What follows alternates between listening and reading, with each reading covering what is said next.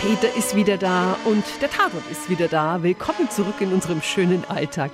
Wie war jetzt der Tatort aus der Schweiz? Wie am Reißbrett entworfen. Böse Pharmafirma, noch bösere Rechtsanwälte, von denen eine im Rahmen eines möglichen Pharmaskandals tot aufgefunden wird.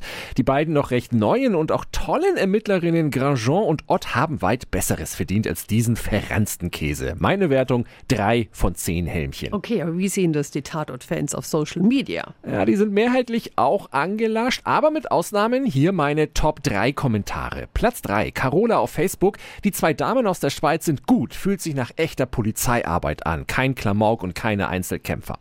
Platz 2, Phil bei Twitter. Kein Drama, keine Comedy, kein Krimi, kein Thriller. Was will der Schweizer Tatort eigentlich sein? Und Platz 1, Karin bei Twitter, als dem Pharmaopfer Millionen Franken als Schweigegeld angeboten werden.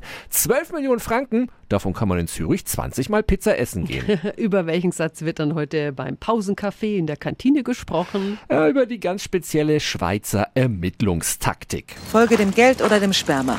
Eins von beiden führt meistens zum Täter. Und zu welchem Tatort geht's dann nächsten Sonntag? Nach Stuttgart zu Lannert und Boots.